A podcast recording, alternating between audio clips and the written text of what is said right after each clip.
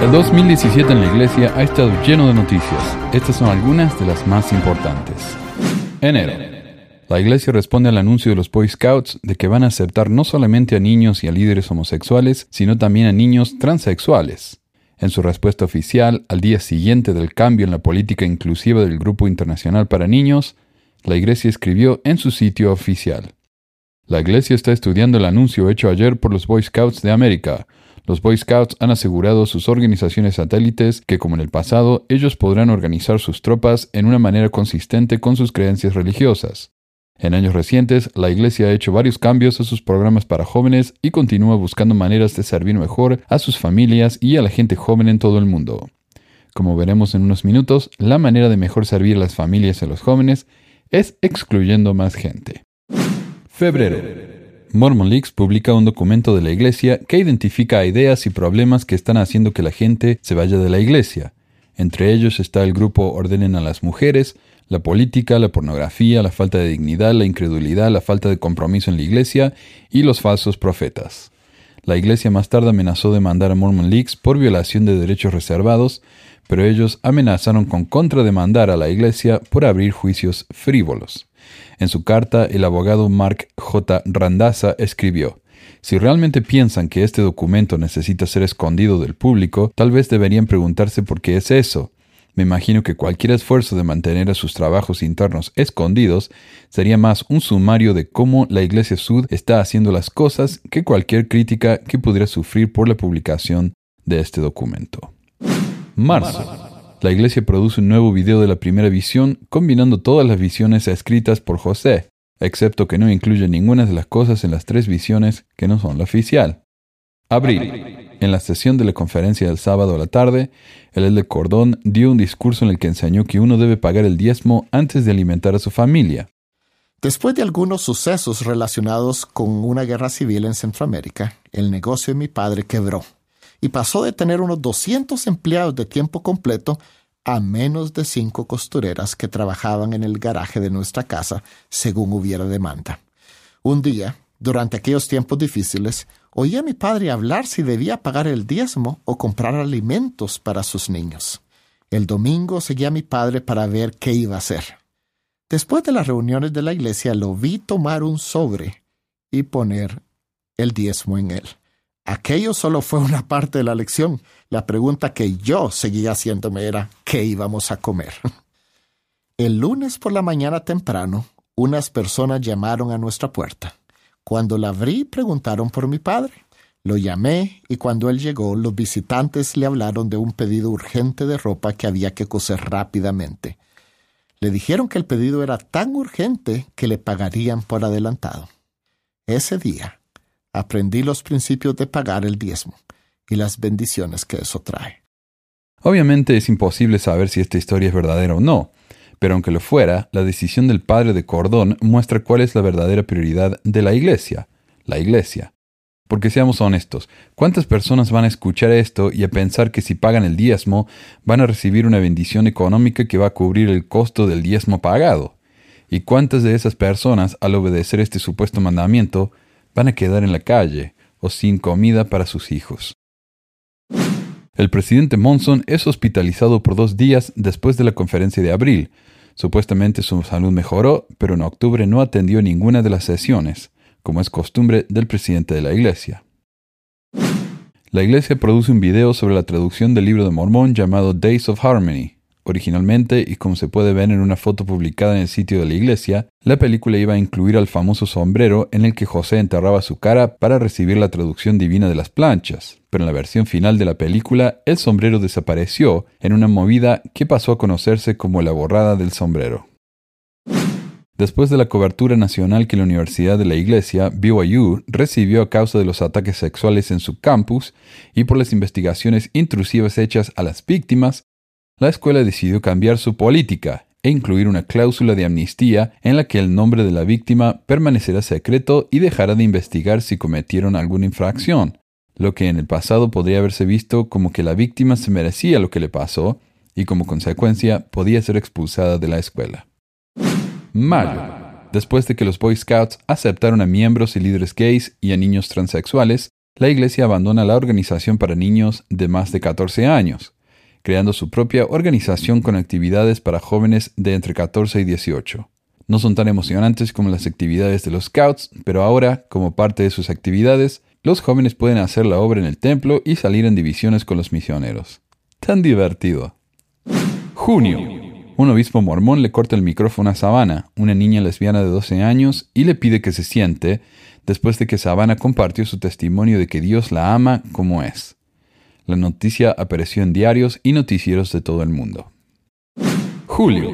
El índice de crecimiento mormón cae al nivel más bajo en 80 años. El Salt Lake Tribune reportó que, dados los números del reporte de la Conferencia General, la iglesia creció solo el 1.59%, el crecimiento más bajo desde 1937.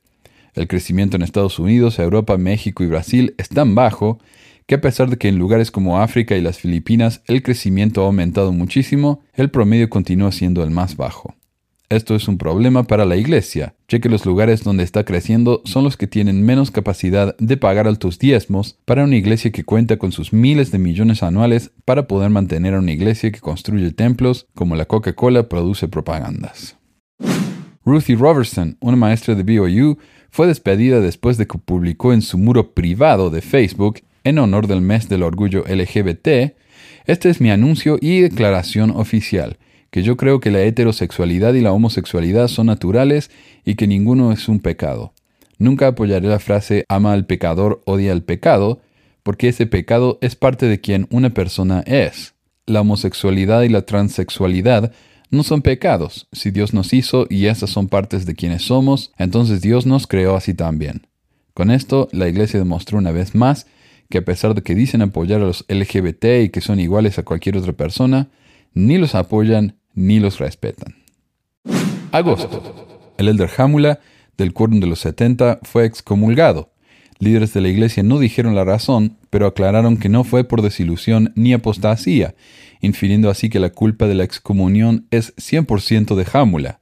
Después de todo, cuando alguien deja de creer en la iglesia o se desilusiona con ella, eso quiere decir que hay algún problema con la institución, pero ahora la Iglesia demostró que para ellos es más importante hacer quedar bien a la institución que defender el buen nombre de una persona que les dedicó su vida, porque ahora la gente va a pensar, sin excepción, que la razón por la que fue excomulgado tiene que ver con problemas de castidad, obviamente.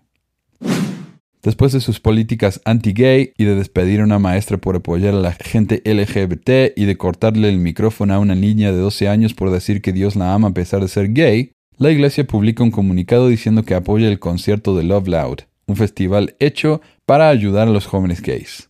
Igual, la iglesia no se atrevió a decir nada muy explícito, no vaya a ser que la gente piense que de repente son gay lovers. Aplaudimos al festival Love Loud para los jóvenes LGBT por su intento de unir a la gente para hablar de la seguridad de los adolescentes, obviamente refiriéndose al índice desproporcionado de suicidios de jóvenes gays en Utah y para expresar respeto y amor por todos los hijos de Dios. Unimos nuestras voces con las de aquellos que buscan acrecentar una comunidad de inclusión en la que nadie sea maltratado a causa de quienes son o en lo que creen. Y en esta última oración se incluyeron entre las víctimas de maltrato, a pesar de que ellos son quienes, históricamente, maltrataron a los demás por creer diferente, especialmente a los homosexuales. Compartimos creencias en común, entre ellas el incalculable valor de nuestra juventud y los valores de la familia. De nuevo, hablan de aceptación, pero se refieren a uno de los documentos más odiosos publicados en los últimos años, la Proclamación para la Familia, la que afirma que el matrimonio es solo entre un hombre y una mujer. Honestamente, esperamos que este festival y otros esfuerzos similares puedan crear comunicación respetuosa, mejor entendimiento y civilidad así como aprender los unos de los otros. Agosto. Tom Christopherson, hermano del apóstol D. Todd Christopherson, quien recibió el encargo de defender la política anti-gay de la iglesia, se divorcia de su esposo gay y publica un libro con su historia en la imprenta con fines de lucro de la iglesia, Deseret Book. En el libro, Christopher dice que divorciarse de su esposo fue una de las cosas más difíciles que tuvo que hacer en su vida y que, hasta el día de hoy, todavía no entiende la razón por la política que prohíbe bautizar a los hijos de parejas gays. BYU decide ofrecer bebidas con cafeína en su campus. Los defensores de la iglesia en el Internet dicen que es porque también hay estudiantes no mormones en BYU, ignorando el hecho de que todos los estudiantes de la escuela mormona, miembros de la iglesia o no, tienen que obedecer todas las reglas de la iglesia, y que hace unos años la iglesia dijo que las bebidas con cafeína, fuera del café y el té, no están incluidas en la palabra de sabiduría. Después de uno de los desastres más grandes en México y Puerto Rico, la iglesia ayuda con cajas de comida y de higiene, haciendo que los miembros las repartan mientras los líderes se pasean enfrente de las cámaras de la prensa con sus chalequitos de manos mormonas que ayudan. Octubre. Después de la sesión del domingo de la mañana de la Conferencia General de Octubre, Elder Hales, del Quórum de los Doce, muere a los 85 años. La Iglesia anuncia que va a reducir el número de misiones después de que el número de misioneros bajó de 88.000 a unos 70.000 en solo unos años. También afirma que va a enfocarse en la tecnología en su proselitismo, usando iPads y smartphones. Parece que la estrategia no está funcionando muy bien, ya que como vimos, a pesar de tener tantos misioneros y tanta tecnología, el crecimiento de la iglesia es el más bajo en 80 años. Jacinta Ardern, un ex miembro de la iglesia en Nueva Zelanda, se convierte en la primera ministra de la nación. Ardern, la cabecera de gobierno mujer más joven del mundo a los 37 años, abandonó la iglesia a causa de conflictos ideológicos, en particular con respecto a los derechos LGBT. Noviembre. Ballard y Oakes hacen un cara a cara en el que afirman que la Iglesia nunca ocultó su historia, a pesar de que en la misma charla afirman que el relato de 1832 de la primera visión no fue publicado hasta 1964, en una oscura tesis universitaria, a pesar de que, y a esto no lo incluyen en su tan honesta charla, el presidente de la Iglesia y nieto de Hiram Smith, Joseph Fielding Smith, Sabía del relato apócrifo, el cual estuvo escondido en su caja fuerte personal por al menos una década. Diciembre. Aparece una petición en el Internet llamada Protejan a los niños, en la que se pide a la Iglesia que deje de hacer entrevistas tras puertas cerradas entre obispos y niños, especialmente que deje de hacer preguntas explícitas sobre prácticas sexuales. El autor de la petición es un ex obispo mormón y ya para el 31 de diciembre la petición tiene más de 10.000 firmas.